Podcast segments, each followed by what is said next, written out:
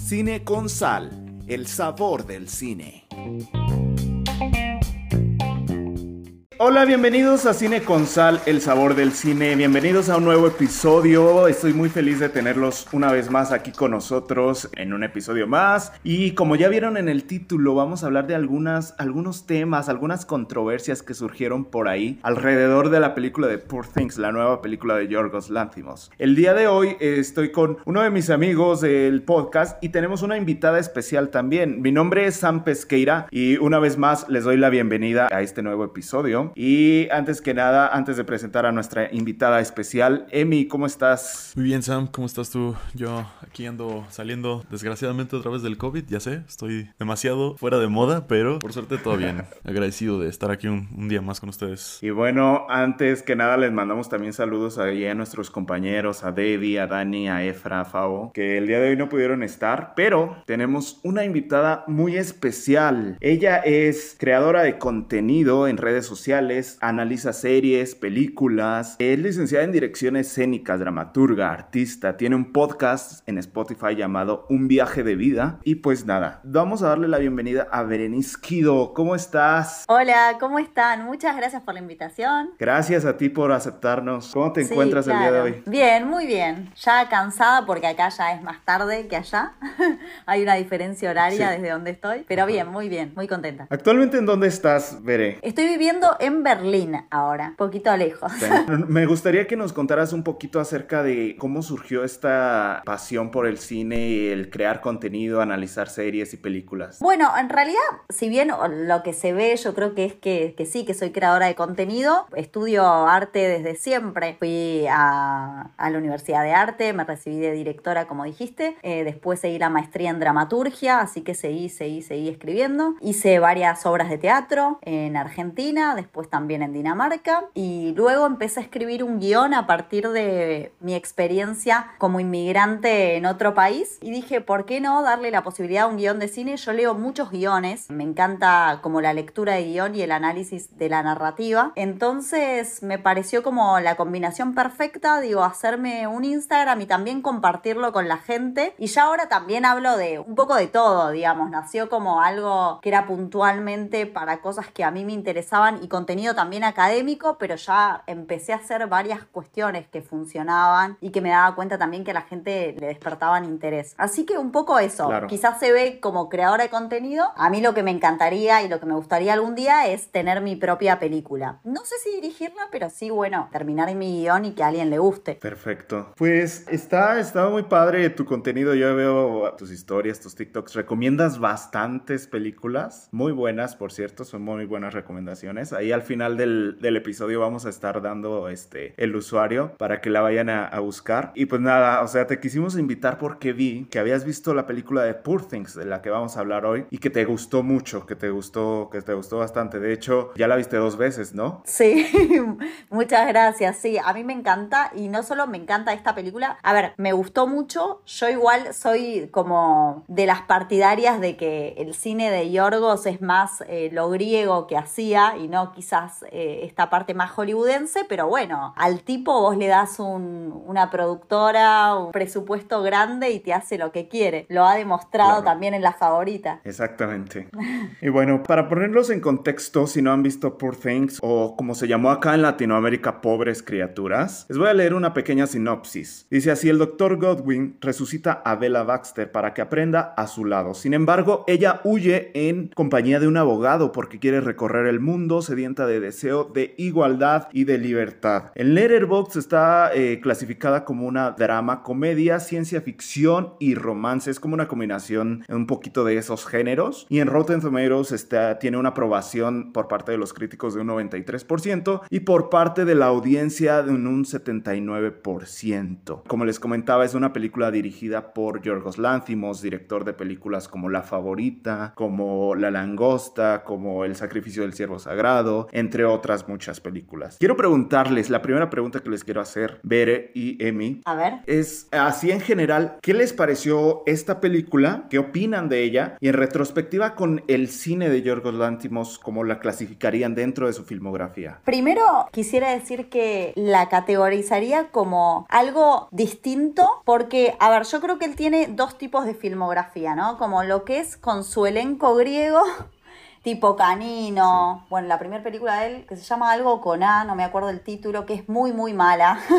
la, su primera película, que es todo así medio independiente, con pocos actores, no bajo presupuesto, pero sí vamos a decir que no cuenta con las producciones que tienen después películas como La Favorita o esta. Entonces, como que primero haría como una parte en su filmografía, tipo su parte Hollywood, que apunta más al mundo, digámoslo así, más que como a su público selecto de fieles revolucionarios creo que es como su personalidad es muy, muy griega en el sentido de querer revolucionar y levantar a las masas y apuntar a la reflexión continuamente con cada uno de sus mundos distópicos, porque la verdad es que siempre plantea mundos distópicos, si mal no recuerdo, en casi todas. Y en las que no, son personajes corridos de la realidad o con una lógica de máquina, tipo deshumanizados. Entonces, a ver, tiene un montón de elementos que son de su propia narrativa y de su estilo, pero también está conducido, por supuesto, por toda la producción que tiene. Y bueno, por actuaciones más eh, hollywoodenses que apuntan también más al humor y al chiste quizás que el humor selecto, digamos, que quizás tiene Canino, que es como, bueno, que se rían unos pocos no me importa y acá es como, bueno, que se rían todos, todos los yankees,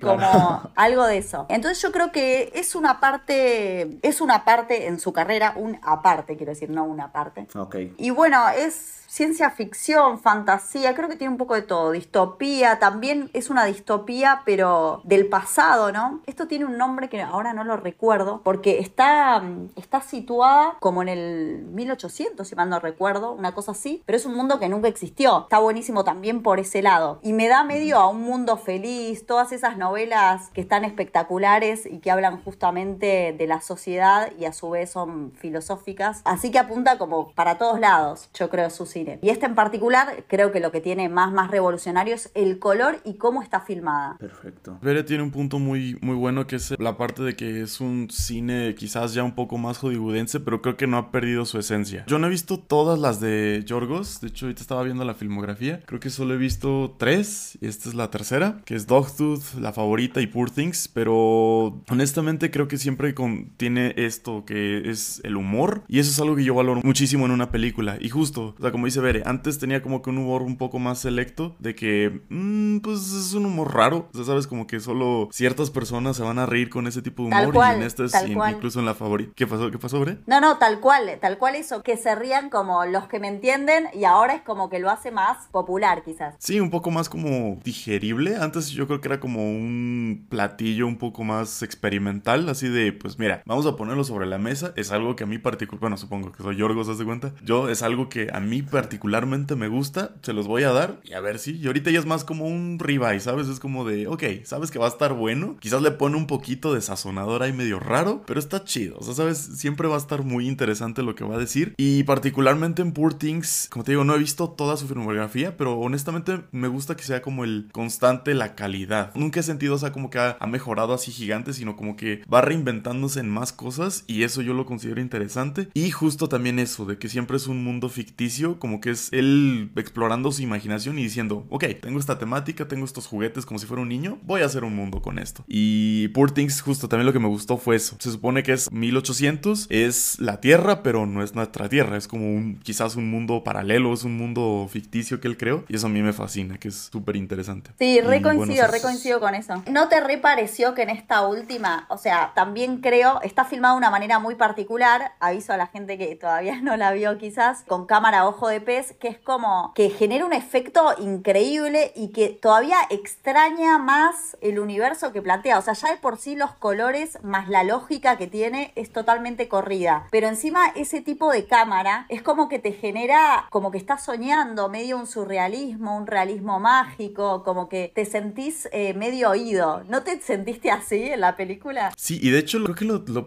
manejando desde la favorita, porque me acuerdo que a mí el Fish Eye, a mí en general no me gusta. O sea, yo me acuerdo cuando lo, lo he visto en ya sea como en videos o, en general el, esa estética así como de, como deforme, no me gusta. Y en la favorita, honestamente, no sé cómo hizo que se viera bien. O sea, y aparte es una estética como más antigua, entonces era como de, no entiendo cómo lo hizo bien, pero sí, y justo. Y, de hecho no lo, no lo había puesto a pensar de que es más como, sí, como si fuera como un, igual como que estás viendo a, través de un catalejo, un, no sé, un universo alterno y parece como que si lo estuvieras viendo es como, ah, mira, o sea, estoy observando quizás una realidad diferente, alterna y rara y justo, o sea, es como parte de su estilo y del realismo mágico que le trata de impregnar. Y nada, es, es fabuloso y me gusta la manera. No me he puesto, quizás yo creo que sí requiera más un punto de vista después, una segunda o tercera vez más enfocado en justo eso, el tipo de cámaras o por qué en esa escena usó ese tipo de lente o por qué en esta usas este tipo de lente diferente. Pero sí, justo es un buen punto. En cuestión de cosas negativas o cosas que a lo mejor no les hayan cerrado conectado al 100%, ¿hay algunas o realmente no creen que tengan alguna queja de la película? Y retrospectiva también con su filmografía, ¿dirían que es de sus mejores películas, Bere? No diría nada negativo. A mí me parece que la película funciona de una manera increíble, que está muy bien utilizado el dinero que le dieron, digamos. O sea, es una muy buena película hecha porque, viste, a vos te pueden dar dinero y podés hacer cualquier cosa, pero la verdad es que lo,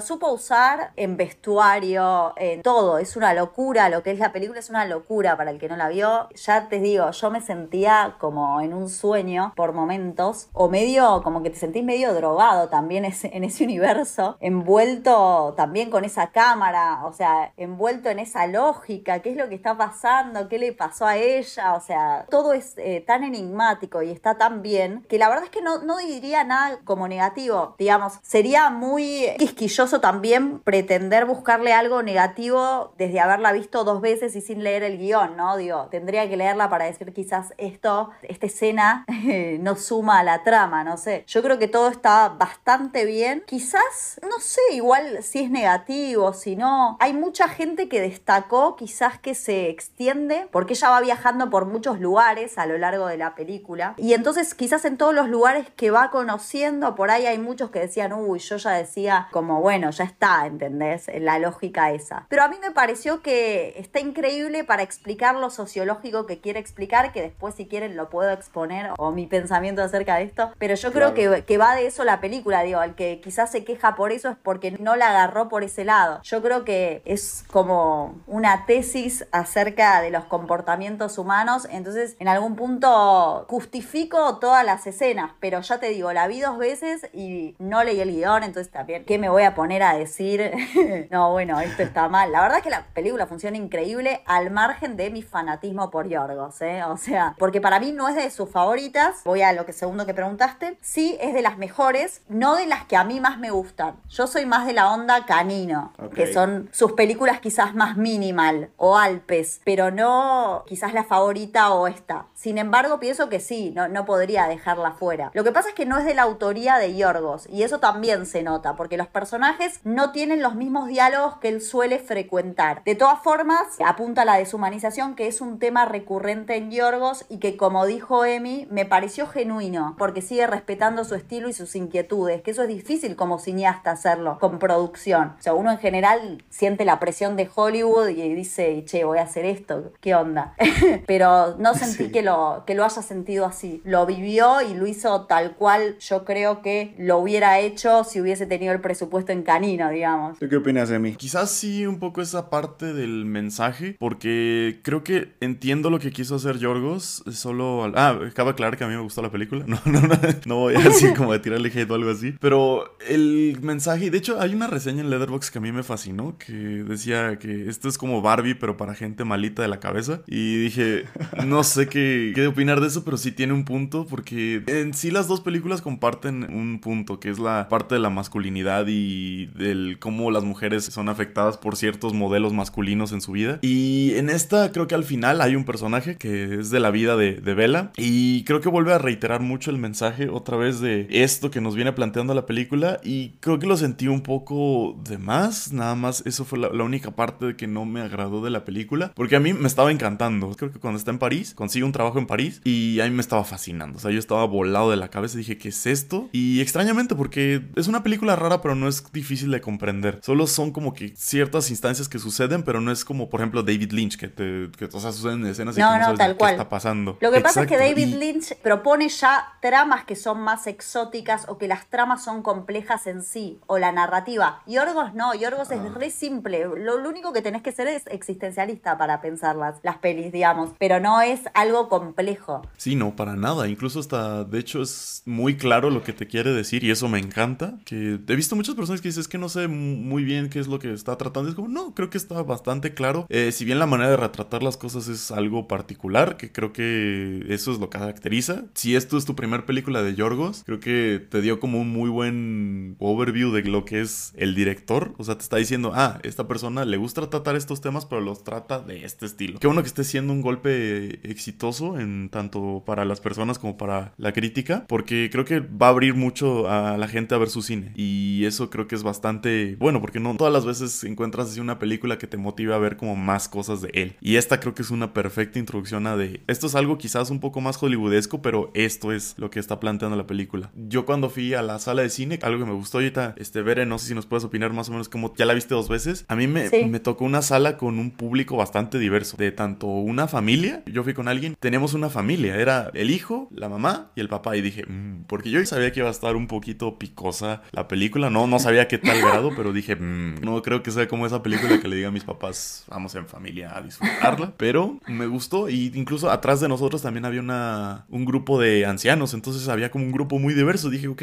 hay de todo, o sea, estamos adultos jóvenes, una pareja de por allá, una familia y un grupo de ancianos. No sé de dónde se enteraron de que había esta película, pero vela, tú vela y ve con las mejores expectativas y no esperando nada y no sabiendo de qué trata, nada más viendo qué es lo que pasa. Veré cómo te tocó a ti la sala. Las reacciones de la gente también, eso es importante. Bueno, a mí me encanta que vaya público diverso porque tenemos algo igual todos en común, que es un poco la temática de la película y es que somos personas, justamente existimos, nos replanteamos qué hacemos en nuestra vida, para qué vinimos, cuál es nuestro ser, qué es lo que queremos de nuestra vida, si queremos seguir probando, si queremos limitarnos y tipo, todo esto tiene que ver con la película. Entonces digo, todos tenemos las mismas inquietudes después de todo, todos los públicos, porque todos tenemos las mismas inquietudes como personas, cómo es que pensamos y cómo nos comportamos los seres humanos, que creo que está directamente relacionado con la pieza. Y en la primera vez que la fui a ver, debo decir que el cine estaba llenísimo porque era el día que se estrenaba. Había un público muy, muy joven porque era viernes a la noche.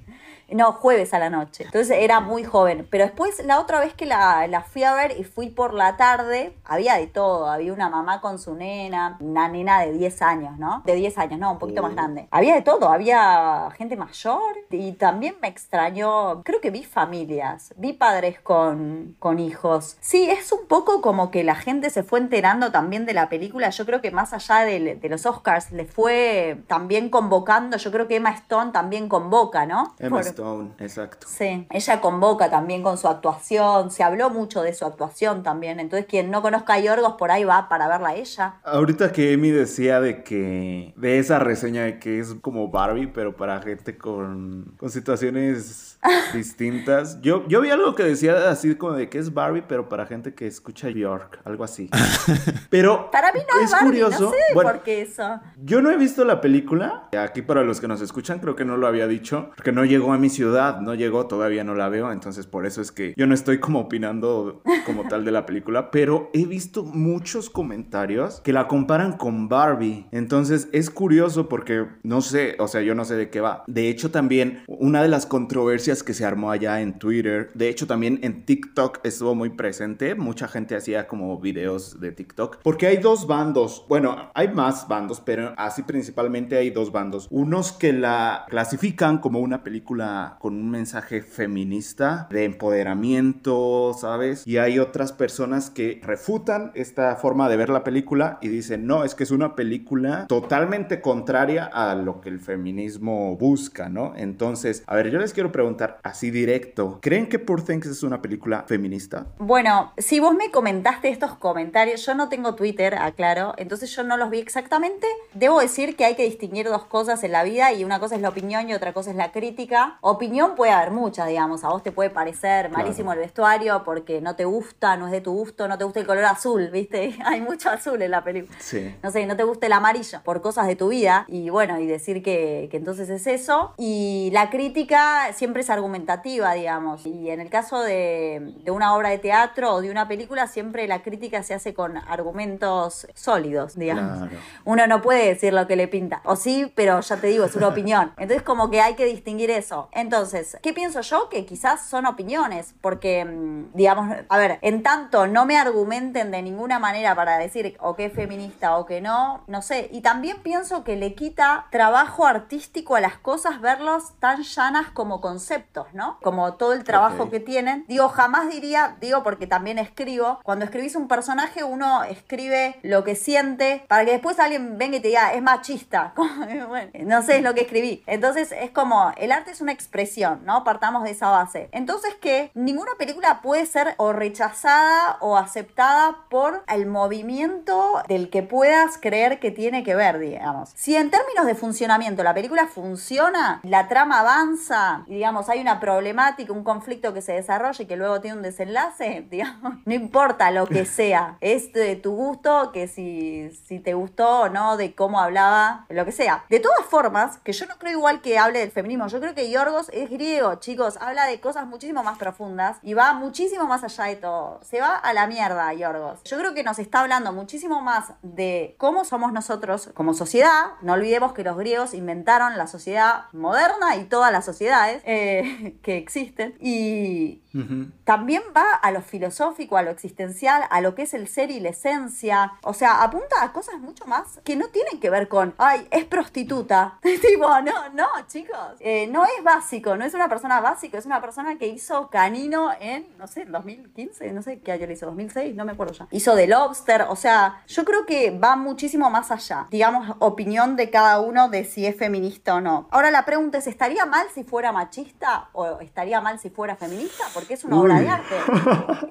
Porque es una obra de arte y cualquiera debe y puede hacer lo que quiere con su expresión, ¿no? Es como cancelar. Es a controversial, es muy controversial, Claro, ¿eh? no- Lo que no estás tiene nada que ver. diciendo. No, no, no sé si es controversial. Me parece que hay que saber de análisis de arte y como así es como se hace. Después, en la opinión, uno puede decir lo que quiera, obvio. Te puede gustar más, menos. decir. Claro. Tampoco lo que te venden como feminista es feminista. Entonces es como, bueno, es un debate bastante extenso que yo no lo aplicaría a una obra artística. Es una visión bastante llana y con lo que expresa el chabón, la verdad, en esos 144 minutos, es quedarte un poco pobre por ahí. Decir, es machista y como que eso sea una, una visión. Y después, con mucho amor, es bastante de mala persona, porque la película está re buena. Pues, es hermano. mira, yo- la- como que es tener un poco de hate en, en la sangre. ¿Viste que hay gente que tiene hate en la sangre? Sí, sí.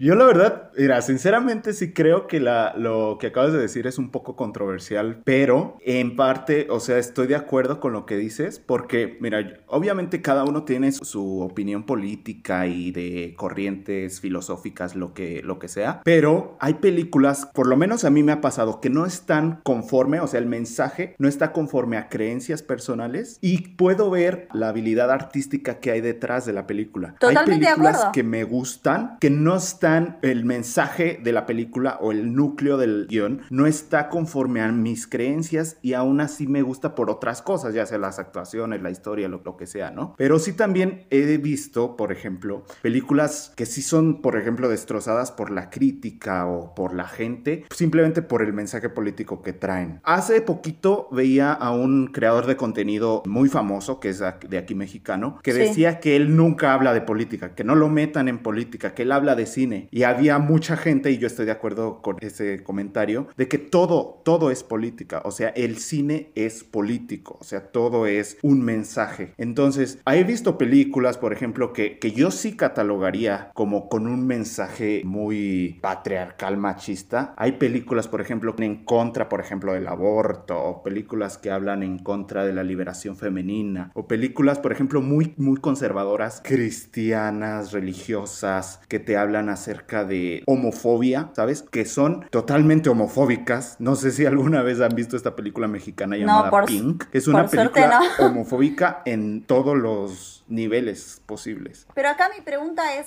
eh, el arte tiene que estar siempre por delante, digamos, ¿no? Como si es una obra de arte. Si lo tomás como arte, en realidad, en esta película homofóbica que yo no vi, no vi, claro, digamos, es por ahí, no sé, el vestuario está buenísimo, no tengo ni idea, no la vi, no, tengo ni idea. Pero digo, es una expresión artística, o sea, no dejar de tener en cuenta que es una expresión artística el arte. Entonces, digo también porque si no, ahora empiezan a cancelar artistas. O sea, el arte es una expresión, primero. Entonces, si él no lo cuenta de la manera que a vos te gustaría, vos tenés todo el derecho del mundo a ponerte a escribir una película y hacer la que vos te gustaría. O sea, y, por eso es lo que hago yo, digamos. Cada uno, uno no tiene que poner sus expectativas o lo que él quiere ver de una película en el otro, digamos. Porque si no te va a ir un poco mal en la vida. Digamos, si haces esto también con lo que vos querés ver en todo sentido y con tus expectativas versus lo que es y lo que el chabón quiere expresar, el chabón es otra cosa, vivió otra historia. Por ahí ni quería explorar la femeneidad, o sea, ni idea. Igual yo pienso, al margen de todo esto, si la analizara banalmente, yo opino todo lo contrario de la película. Creo que es más feminista que lo que nos está mostrando es justamente lo contrario. Pero bueno, va más allá de su ser mujer en la película. Habla de otras cosas mm. más que de eso. Igual es un tópico posible. Digo, debería haber argumentos a favor y en contra del feminismo, por eso, para decir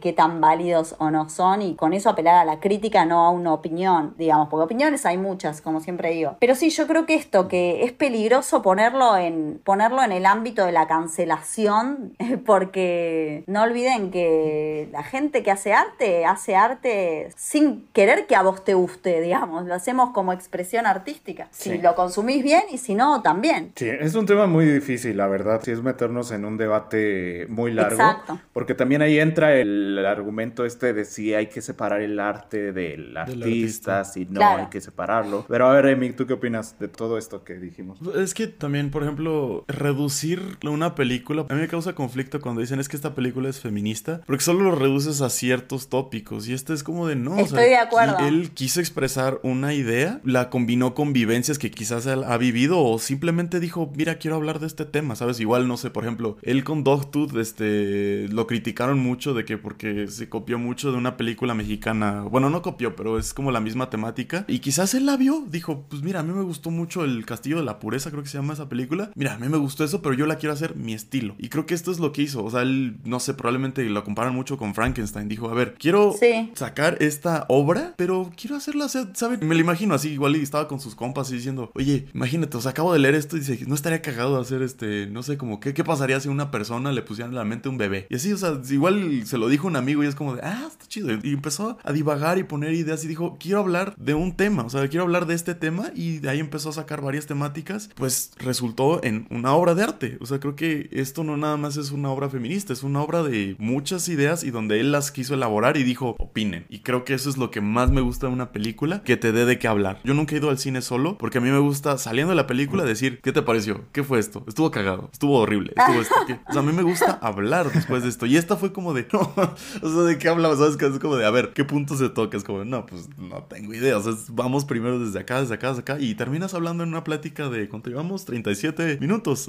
Entonces, o sea, te puede dar muchísimo. E incluso también, por ejemplo, la idea del feminismo es muy curiosa porque también está incluso llena de incongruencias, como todo en la vida. O sea, siento que no puede ser algo 100% puro porque termina siendo incongruente, ¿no? Por ejemplo, hay, hay una idea que a mí, me gusta mucho que se la robé a una amiga que me dice, sí, yo soy feminista y todo eso apoyo a las mujeres, pero también me gusta que me inviten la comida. O sea, no puedes ser tan extremista porque en un punto te vas a hartar o no puedes llegar a tanto. Y entonces siento que esta película también como que dijo, ok, quiero tocar el tema de empoderamiento femenino, pero también qué es lo que para una mujer es vivir. Y también para mí el tema más importante de, de esta película creo que fue el tema de la inocencia, que lo tocan mucho al inicio. No sé, creo que él, lo plantea de una manera así como de nacemos así de esta manera y el mundo nos va moldeando en tal forma. Para mí eso fue mucho más que incluso la parte del feminismo o del empoderamiento femenino, incluso de la liberación sexual. Creo que quiso tocar más como el tema de la inocencia al principio. Era más como de, ah, ok, el mundo está jodido y nos jode o nacemos jodidos. Entonces creo que fue más como de, de, esa dinámica, pero es una obra de arte y expuso ideas y casi casi nos dijo, hable. Diciendo con que el feminismo es extremista, o sea, yo soy re feminista y no creo que sea extremista, de hecho es como la igualdad lo que propone. Pero sí creo que sí, no, o sea, como que uno puede analizar la película desde distintos puntos de vista y que incluso coincido mucho en lo que decís de que es una visión simplista, como que simplemente que se reduce a eso. Leerla, digamos, muy básicamente, como la gente que también leyó Barbie de esa misma manera. Que no quiero decir que sea gente básica, pero digo, es como lo simple. Después que tenemos un montón de cosas que van más allá, que son mucho más profundas, ¿no? El comportamiento del ser humano. Acá en la película de Yorgos tenemos el concepto este de Kierkegaard, el filósofo, acerca de perderse en lo infinito. Kierkegaard hablaba mucho de que podías perderte en lo finito o en lo infinito. Lo infinito es el fluir constante, en decir, bueno, pruebo esto, pruebo lo otro en la vida, pruebo lo otro. Y eso nunca acaba. Y el tema es que la vida es finita, no es infinita. Entonces tiene esa propuesta, sale para todos lados, si lees un poco, ¿no? Como que,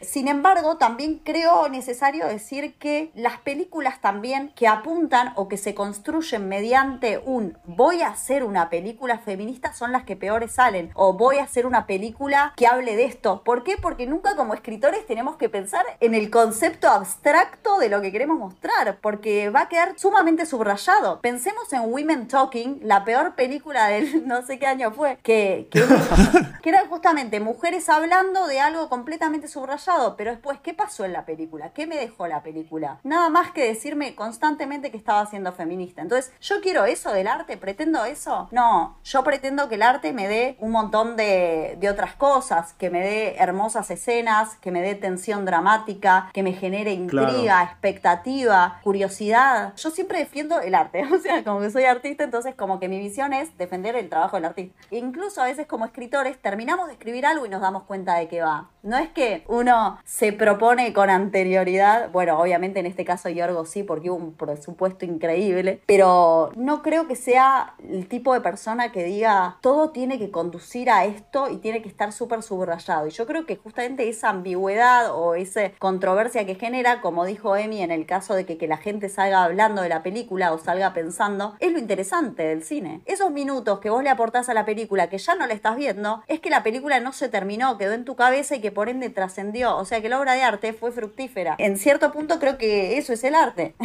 que vos te quedes en esa. Como dice Emi hablando, yo en mi caso pensando, porque siempre voy sola. Pero bueno. Me llama la atención eso que dices, Bere, de opiniones hay muchas. O sea, opiniones donde sea las vas a encontrar, ¿no? Obvio, opiniones obvio. diversas. Porque se opina de todo, claro. Eh, claro, toda la gente opina de todo y ahora con las redes sociales aún más. Y digo, está bien porque abre eh, los debates, la comunicación y el hecho de poder discutir algo más libremente. Pero sí, estoy de acuerdo con eso. O sea, una opinión y una crítica con bases, con argumentos, no solamente sociales y políticos, sino también artísticos, es lo que a lo mejor tiene más peso, ¿no? Pero ahora les Exacto. quiero hablar de justo esta controversia que surgió en redes sociales. Como les decía, sobre todo en Twitter y en TikTok. Y, que- ver. y como base artística, lo que estamos hablando, pues no tiene mucho. O sea, sí es más como mm, opiniones. eh, Claro. Y miren, pongámonos un poquito más flexibles. Hay gente que no es cinéfila, que va al cine, quiere ir- a ver una película, quiere eh, a lo mejor también este, pasar un buen rato y ya, ¿no? Y su lectura de la película a lo mejor es un poco superficial. Digo, no creo que esté enteramente mal que puedas No, no, de una claro que no, película, es para eso este, también, aclaremos que el cine es para cualquiera, claro. Y no mucha gente va a, a sacar como que la bibliografía, ¿sabes? Y, ¿Sabes? Este, tengo... No, ya sé. Y justo este, este tipo de gente que va a ver la película y tiene una opinión es la que transmite esas opiniones en redes sociales. Quiero leerles algunas Uf, y después me van a decir qué opinan. A ver. Porque sí están Ay. un poquito ahí este, picudas, como dice Emi. a ver, aquí arroba Juana, arroba Juana la loca rad. Digo, no tenemos Uh. nada en contra de Juana, pero así es su usuario. Juana la loca rad dice, pienso que después de ver Poor Things, muchas mujeres nos sentimos asqueadas e incómodas. Y muchos hombres acabaron contentos y calientes. Con esto resumo mi opinión sobre la película. Luego, arroba sugary-mystery dice, me encanta cómo ponen en un pedestal a la película como feminista, como liberadora, y realmente me pregunto si vieron la película. Angie Ero 99 dice, la película cree que nos sentimos libres y empoderadas solo porque la podemos película no coger". cree nada, señora. Es usted. Arroba lesbiana cualquiera dice. De- Me encanta. me Sí, encanta. así, así es. Dice, demasiada sexualización por todas partes de la manera más grotesca. Me gustaron muchas cosas, pero también me cuestiono en el sentido de que usan descaradamente la liberación sexual como algo feminista, pero descontextualizado totalmente. Andrea nos dice, Poor Things es una película incómoda por muchas cosas y una de ellas es cómo te da a entender que muchos hombres llegan a fascinarse tanto por una chica inocente e inexperta como una niña, haciendo apología a la pedofilia. Un Ah, claro, porque ahora, acá, ahora acabo de caer. Yo a todo esto, de vuelta, vuelvo a decir que no tengo Twitter, pero claro, hay todo un tema con la pedofilia, lo entiendo, porque claro, ella eh, tiene cerebro, eh, claro, entiendo, entiendo, entiendo. No lo había sí, sí. pensado igual hasta este momento. Y este comentario es un poco más positivo. Dice, si has visto a Yorgos antes, sabrás que sus películas suelen ser críticas marcadas de la sociedad. Para mí hablar de una mirada masculina, que es lo que te decía Bere eh, por Instagram del male, male gaze, que es la mirada Sí. Acerca de algo, es necesaria porque Yorgos quería expresar, a mi parecer, la satirización de lo que los hombres consideran que es el empoderamiento femenino. Y así comentarios hay muchos. Sí. Entonces se armó este debate, pero a ver, quiero saber su opinión.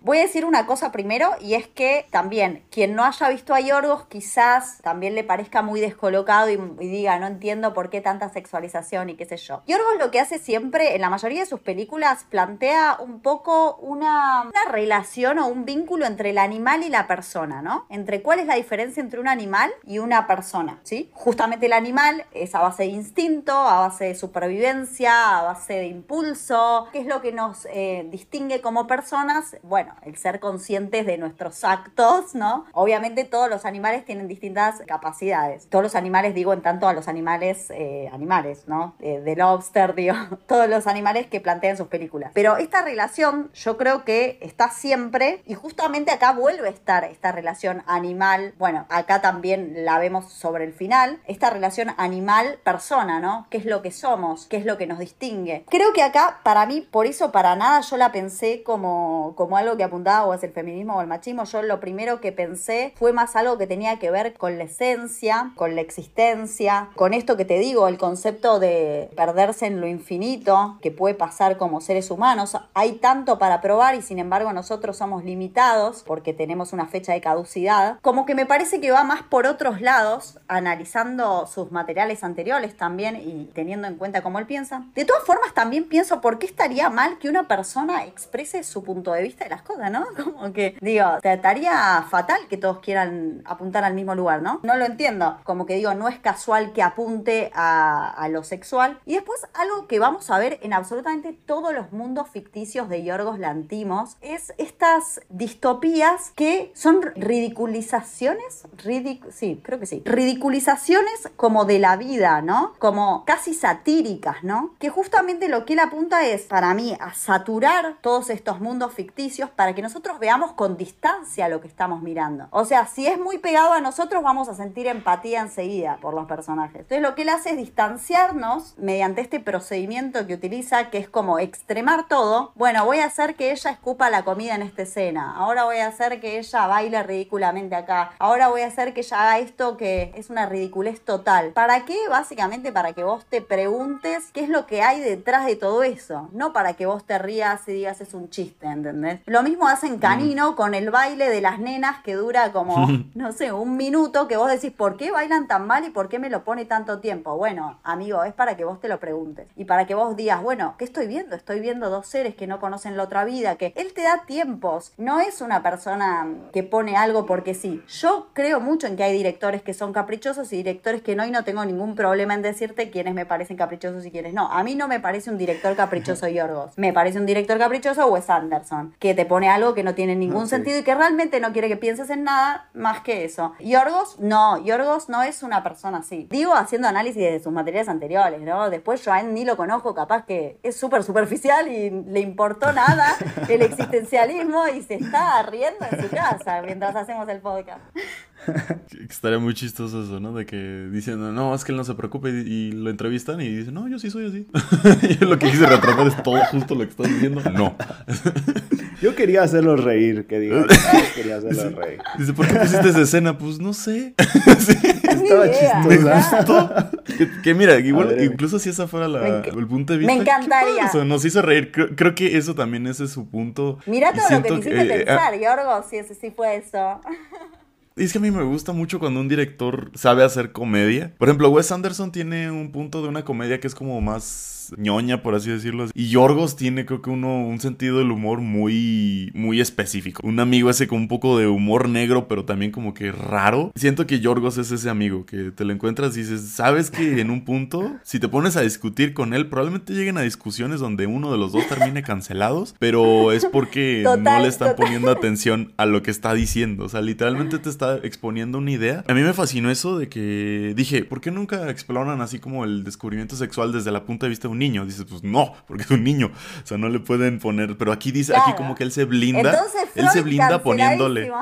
sí, exacto, lo van a cantar. O sea, dice, no, o sea, imagínate a Yorgo así como de, eh, pone a un niño a que explore, a, que se explore. Es como, no, obviamente no, porque, pues, no sé, o sea, es como ante la sociedad eso no está, no está bien visto. Pero él dijo, mira, incluso yo digo que es como, a ver, ¿cómo me puedo blindar para exponer esta idea? Pues le transfiero el, al cuerpo de una mujer, le transfiero el momento en bebé y ya. Y a nadie va, bueno, obviamente sí, sí va a haber como que crítica, pero es como de ya, como que se blinda de, cierta manera y expuso su idea. Dijo, pues, ¿qué pasa cuando a una persona, o sea, como que literalmente la lanzan al mundo y descubre algo padre? Porque no sé, creo que a todos nos ha pasado en la vida de que, creo que esto, de hecho, me dio mucha risa cuando lo dice en la película, que dice, ¿por qué no lo hacen todo esto diario? O sea, bueno, Sam, no, lo has visto, pero hay una parte donde literalmente está con el personaje Mark Ruffalo. Pues literalmente es como de, parecen como ah, es una escena sexual, ¿no? Ajá, pero así de, es que llegan a, cuenta, cuando ella es la parte de Mark Ruffalo es como de, pues, así, diario, así, parecen como, como pareja adolescente, así de diario, diario, diario.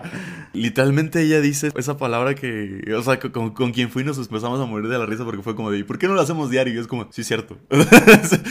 si, es algo que se siente tan bien, si es algo que te provoca incluso endorfinas, que es bueno para tu salud. Eso lo valoro mucho de, de Yorgos, que supo como que meter un tema, lo metió a discusión y también le puso un poquito de comedia como que para suavizar. Que, o sea, si lo hubiera hecho creo que un poco más como al estilo Dogtooth, la verdad yo creo que la gente en la general lo hubiera odiado porque es un poco más crudo. Eso tiene que ver para mí con que no es de su autoría, se nota eso. Que Yorgos no escribe así, o sea, el personaje está buenísimo y se nota que está dirigida por él porque obviamente un director lo que da es su visión, o sea, una dirección del material, pero los diálogos en sí no son tan picantes, los personajes no actúan eh, como máquinas o como, o sea, tienen diálogos o escenas muchísimo más populares, digamos, o aceptables para la gente, ¿no? Entonces como que creo que va más por ahí, que por eso es que tiene ese humor. O sea, es el humor de Yorgos, pero atravesado por un guion que no es de él y por una historia que no es de él. Entonces es como que, bueno, ahí está el mix. Puede ser de esas dos personas que tuitearon,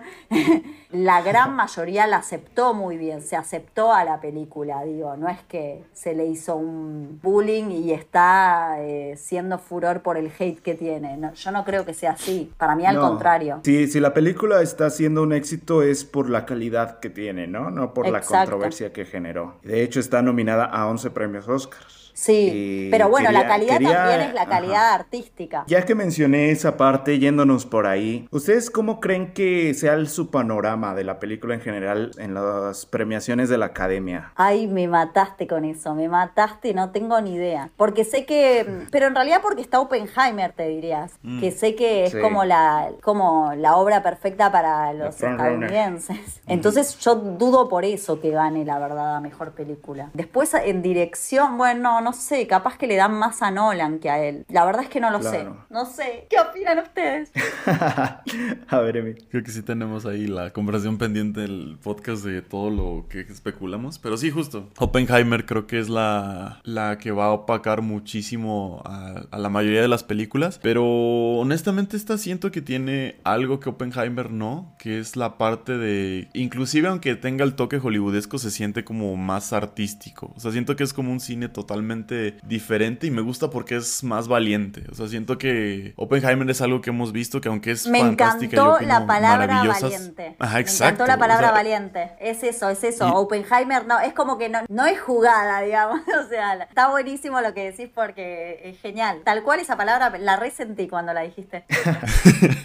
sí soy, ¿no? De como dicen así coloquialmente. Sí, sí soy. No, sí, es que siento que esto es... O sea, Oppenheimer se va a chance a como cosas que hemos más visto en el Hollywood clásico, que aunque, como les digo, yo opino maravillas de esa película, la tengo incluso ahí en Blu-ray porque me encantó, pero me gusta esto. O sea, yo cuando salí de ver Poor Things dije, qué bueno que todavía existen directores que se atreven a hacer esto, ¿sabes? Y qué bueno que la academia les esté premiando, porque incluso, o sea, nos ha tocado ver en años pasados como... Normalmente este tipo de películas son las que brillan en Cannes y hasta ahí se quedan. O sea, no, no pasan Sí. más allá del Hollywood. Y ahorita este es como de... O sea, hasta a mí me sorprendió. O sea, cuando la vi dije, qué extraño que esta película esté como que nominada Nominada. Tanto, que le estén valorando tanto, que incluso haya personas que no son dedicadas a, analizar películas o que sean cinéfilos declarados, que son como gente normal, que diga, qué bien, ¿no? A mí me, me gustó. Eso habla también muy bien de, la película, que supo abordar, pues, uno, el público, y dos, reteniendo esa creatividad y esa que se le adjudica a una película artística, ¿no? Por ejemplo, porque pues en sí todo el cine es arte, pero como que si hay cierto estilo donde la gente la cataloga así como, ay, no, esto es como película, como aquí la-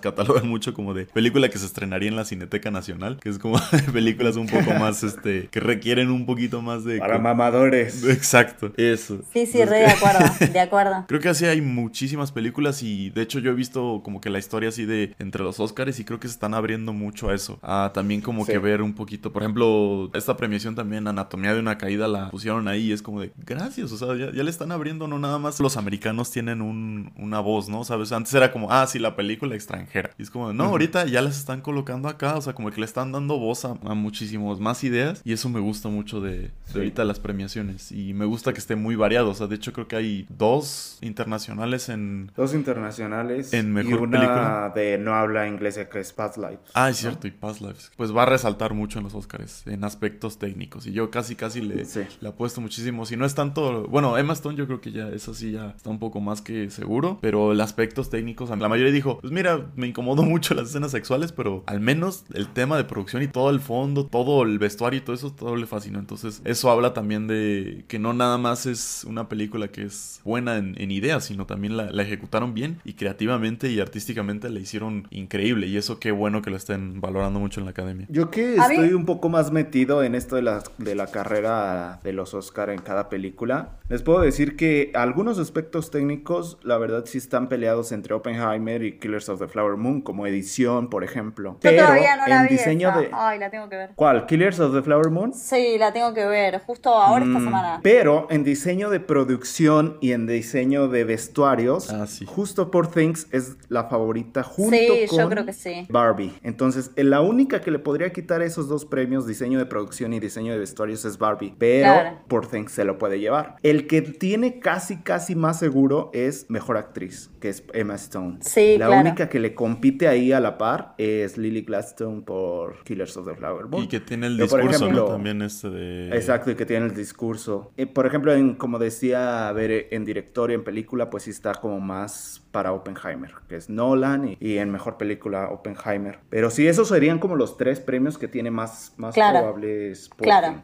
solo una cosita, que en términos de Oscars, bueno, jamás le pego a ninguna película porque mis criterios artísticos no tienen nada que ver con los de los Oscars, pero entiendo y quizás comprendo el funcionamiento de la academia y que también entiendo que se van abriendo justamente, como dice Emi, más allá de que le dan el lugar a otro, creo que es también porque les conviene, o sea, digamos, nadie hace cosas porque Bueno, sí. claro. Nadie le da el lugar a, a otro porque, o sea, todos hacemos cosas porque nos conviene, ¿no? Entonces, Sí, vamos eh, a premiar me- el arte porque es artístico, ¿no?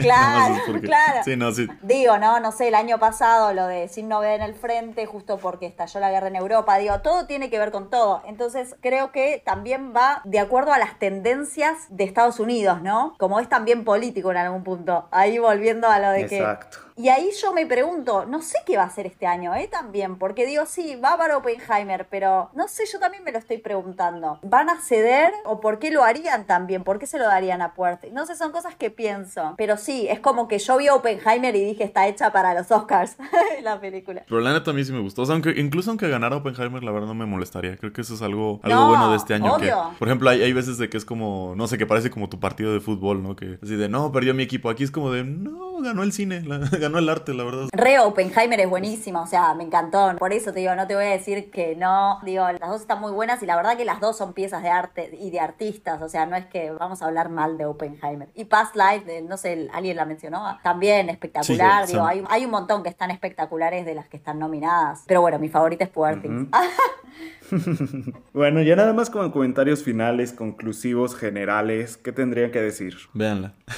y sin saber nada. la película. Creo que eso es algo que le recomendaría. Por ejemplo, alguien del trabajo me dijo, este, oye, ¿qué tal está? Y le dije, no, no veas de qué trata, no veas opiniones, porque yo sí comparto mucho eso. Hay veces donde no me gusta influenciarme por las opiniones. Digo, mira, si se me antoja, leo de qué trata y si se me antoja, la voy a ver. Y aunque me haga enojar y aunque me haga, pero es como, ah, ok, o sea, este ya es mi, mi opinión. Pero aquí lo que les he dicho a la mayoría que me ha dicho de, oye, ¿qué opinas de esto? Le digo, mira, no leas de qué trata, no te dejes llevar por mi opinión, solo vela. literalmente solo vela y después ya... Eh, vela Baxter. Ah, vela. solo vela Baxter, literal. Que, solo vela Baxter. Aunque te haga enojar o aunque te moleste o aunque sientas que te incomode, que por ejemplo una compañera también me dijo, es que a mí me incomodó, le dije, si te incomoda ya se hace malo, porque a mí he visto películas donde me incomoda, pero eso justo, eso es como, eh, pues es lo chido, no eso es lo que intentaba. Para mí, para mí, yo creo que si te incomoda la película, el problema no es la película, sos vos.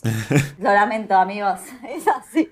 ¿Cómo te va a incomodar algo? A ver, a no ser que te dé impresión por algo en particular y que te desmayás, digo, a ver, es ficción y uno tiene que tener presente esto cuando va al cine o a ver cualquier pieza artística. Esto es ficción, entonces, ¿por qué algo te impresionaría, te incomodaría? Por cuestionate ahí vos qué te pasa para que te incomode. ¿Qué sentís vos con la sexualidad que te incomoda? Digo, no sé, a mí no me incomoda nada, por eso me, me lo pregunto también con la gente. Ahora que dices eso, recordé, recordé un TikTok. Bueno, por lo menos para mí se me hizo súper orgulloso y súper uh, exagerado. Pero en los comentarios todos le aplaudían así de que sí, qué buen hombre. Impriman más de estos, ya sabes, ese comentario de que impriman más de estos hombres. Pero era un tipo que estaba fuera de la sala y que se empezó a grabar con su teléfono. Empezó a hacer un TikTok y dijo, vine con mi novia a ver Poor Things. Ella me trajo y la verdad es que tiene escenas sexuales explícitas y esta mujer sale desnuda. Y para mí eso es infidelidad. Yo no lo quiero ver, yo no quiero eh, faltarle el respeto así a mi novia, por eso me salí. Deberían de hacer todos lo mismo, no sé qué, y deberían de anunciar cómo viene la película. No sé, se me hizo como muy... Me incomodó la actitud del hombre, como que mírenme lo que yo hice, como no sé. Entonces toda la gente así como, sí, bien, eso deberían de hacer todos, no sé qué. La verdad es que yo no estoy de acuerdo, incluso ahí le dejé un comentario así como de, mm, pues como que está exagerado tu, tu punto de vista, ¿no? a ver, eh, yo eh, reentiendo que seguramente es un chiste o, lo hace para tener seguidores o para que la gente le comente, viste que la gente hace esas cosas. Entonces no, mm, me voy a, no me voy a poner seria con este comentario que me estás diciendo, con este mm, video que me estás contando, pero por el otro lado digo, qué loco porque igual la gente sigue, yo te digo con todo el amor del mundo como sí, todos pueden opinar de cine y tal, pero es loco porque muchos de estos comentarios llevan a que la gente banalice el arte también. Entonces, ojo, como que digo, ¿cuál es el límite? También es algo que me cuestiono yo, no es algo que tengo resuelto y también lo planteo, ¿no? Y lo abro. Pero bueno, digo, todo el mundo haría eso, estaría respetando el cine, estaría entendiendo el cine, a mí me parece que no, pero bueno, no sé, ¿quién es que soy incluso yo es como hasta es como hasta fomentar una, un tipo de censura, ¿no? Y volver a esto de, los tabús de que de esto no se habla, esto no se toca, de esto no se trata. Totalmente. Entonces es como como un tipo de censura e incluso yo he visto eh, como tipo ah, estudios, cosas así, de la generación Z. Bueno, yo todavía pertenezco a esa generación, todavía entré ahí, pero que dicen que... Tienen menos por ejemplo, relaciones, esa, generación es la que menos sexo tiene de, de, todas las generaciones que actualmente existen. Y la que menos, menos sexo ha tenido en la edad que tiene. Es decir, la generación X, los boomers, los millennials, a la edad de los Zetas que ahorita tienen, tenían más relaciones sexuales que los Zetas en este momento. Entonces, muchas de, de esas personas personas de esta generación, que son los centennials, tratan como de difundir este de que no es necesario, no es necesario el sexo en el cine, no es necesario tantas escenas, no es necesario que la muestren así. Claro. E incluso Marvel era muy criticada por eso, por ciertos críticos, de que por qué no tienen sexo los personajes, porque es algo natural de la vida. Muestras cómo comen, muestras cómo duermen, muestras como muchas cosas, pero no estás mostrando la parte sexual de un personaje, es un personaje incompleto, ¿no? Y yo Claro. estoy de acuerdo con eso, que el sexo se pueda ver en el cine, ¿sabes? Porque es parte de la humanidad, Claro. es parte de la vida. Claro. Sí, Y a lo ver, tenemos como, hecho como todo te un digo. tabú aparte. Re, re, re. Y además también, qué loco, porque lo que nos deconstruimos como sociedad con el tiempo, volver a, a plantear esto o, o como hacer este tipo de videos. como un o sea, quiero, retroceso. por eso quiero pensar que él lo hizo en joda y que no sé, quiero pensar, ¿viste? Eh, pero no lo sé. No lo sé, Rick.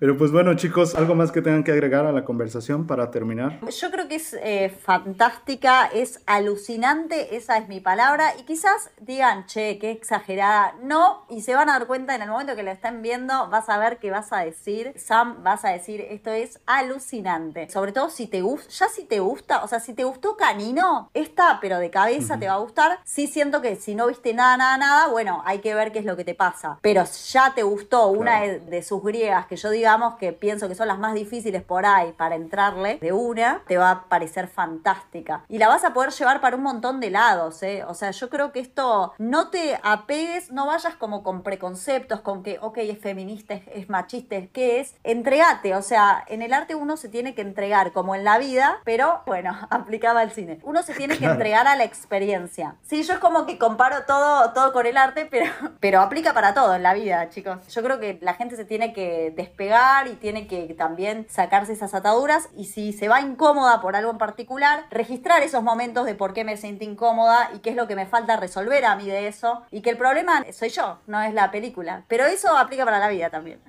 para todo. Eh, Totalmente. para todo. Pero yo creo que es alucinante. Realmente creo que hace, hace mucho que yo no veía algo como que me deje tan pensante, tan activa mentalmente. Bueno, y como dice mi no escuchó, para conversar horas y horas. ahí está. Para conversarla y debatirla. Creo que nada más sería, pues, uno, remarcar de que sí la vean. Porque Vela, sí está, no, la neta sí está. Digo, es una película que me encanta que se siga conservando como que este estilo artístico de muchas películas que normalmente antes eran asociadas con, justo como a, ah, solo películas para gente que solo ve cine de arte. Y aquí me gusta que plantean, es un, es un director que me gusta que solo expone sus ideas y dicen, hablen. Y eso me gusta. Chance y él no es algo que, que sea su ideología o cómo piensa, pero me gusta que él solo plasma las ideas y dicen, piensen. Aquí les estoy dando como que ciertas cosas y si te incomodó, qué bueno. O sea, también eso creo que eso es como un Claro. algo que quiso, quiso exponer de que mira, si te, si te está incomodando esto, porque es un tema quizás tabú. O sea, por ejemplo, Re. yo normalmente voy con mi papá al cine y cuando le leí la descripción de, de qué iba, me dijo, yo no quiero ver eso, o sea, yo no quiero ver este, personas ahí teniendo relaciones 24 24/7 durante toda la película. Es como, dije, ok, cuando le estaba viendo y le empecé a contar de qué iba y más o menos las cosas, me dijo, ah, sí, creo que sí me hubiera gustado. Y eso es como de, ah, ok, creo que que te digan de qué es lo que trata sin el contexto o que todo lo que te están dando la película, creo que eso es un, un grave error. Y ahorita es creo que como las están vendiendo mucho de que, ah, solo es este sexo, sexo, sexo, sexo, liberación sexual. Y, y literalmente la película eso lo toca, pero creo que es muchísimo más. O sea, creo que explora muchísimo más. Total. Y eso es a mí lo que me Total. fascinó. Que no nada más es que te, es una película que te incomoda, sino también es una película que quiere decir algo. Y también es una película que quiere exponer una idea. O sea, incluso también, también me da mucha risa porque el personaje de Mark Ruffalo sí es una comedia de muchas personas que... Creo que alguien le comentó algo así de... Era un video muy, muy este, como los que menciona Sam y decía, ah, mira, el personaje de Mark Ruffalo hizo el video. Y es como, no, o sea, sí está, sí está muy chistoso eso porque sí, o sea, el- es que sí es una parodia, es una parodia también que hay que entenderlo. Chance no recomendaría a todas las personas, sí, dependiendo quién me dice. O sea, si es una persona quizás algo mayor, pues probablemente no. Cualquier persona es libre de ver lo que quiera y puede que algún día una te guste y una que otra que no. No todos tenemos así como que un tipo. Si te interesa verla, si ves la descripción, si incluso quieres ver a Emma Stone actuando increíble, dátela. La verdad, no creo que te arrepientas de haberla visto. Te va a dar de qué hablar. Creo que eso es lo más importante. Con quien vayas, incluso si la ves solo, te va a dar de qué hablar contigo mismo porque eso, eso, eso Total. genera. Chicos, pues muchas gracias. Hemos terminado este tema. Eh, fue muy interesante, la verdad. Si lo siguen dudando, yo creo que es por un sí. O sea, vayan a verla, vayan a ver la película. Armen su propio criterio. No se dejen influenciar por lo que las demás personas dicen. Y también aparte de que es una película que suele estar poco tiempo en cartelera, entonces aprovechen, porque luego vienen películas como, no sé, Madame Web o algo así, que les sacan ese tipo de películas del cine. Entonces vean Poor Things. Y pues nada, chicos, hemos terminado el episodio. Muchas gracias a los que nos escucharon, a los que estuvieron hasta acá con nosotros. Gracias por estar un episodio más. Esperemos que en el próximo episodio también estén presentes. Bere, Emi, muchísimas gracias por estar aquí. Muchísimas gracias. Pues nada, pueden encontrar. Sí, gracias. Gracias por aceptar la invitación y por estar aquí. Esperemos que regreses pronto. Ay, dale, me encantaría. Me encanta hablar. Así que. pueden encontrar el podcast en Apple Podcast, en Spotify. Eh, denos estrellitas ahí, puntenos, síganos. También nos pueden seguir en Instagram como Cine con Sal. A mí me pueden seguir en todas mis redes sociales: TikTok, Twitter, Instagram, Letterboxd como Sam Pesqueira. Eh, Bere, ¿cómo podemos seguirte? ¿Cómo podemos encontrarte en redes? Bueno, estoy en TikTok y en Instagram como arroba Berenizquido con doble D. Los que vieron Kill Bill lo van a entender. Pero no es Beatrix, es Berenizquido. Y Berenice se escribe con una E al final. Eh, bueno, así es mi nombre. Perdón por la complejidad. Perfecto. Eh, síganme en TikTok y en Instagram. Todavía no tengo Twitter, no tengo nada más. Tengo threads, eso sí, pero nada más. Esas son todas mis redes. Emi. A mí me encuentran como Emilio Ríos A en tanto en Instagram como en TikTok también. Perfecto. Pues chicos, muchas gracias a los dos por esta increíble plática, muy profunda a mi parecer. Y Muchas chicos, gracias por escucharnos. Gracias, Bere, Bye. y gracias, Emi. Nos estamos escuchando en un próximo episodio, chicos de Cine con Sal. Hasta pronto, que estén muy bien, cuídense. Bye. Bye. Adiós. Chao. Adiós.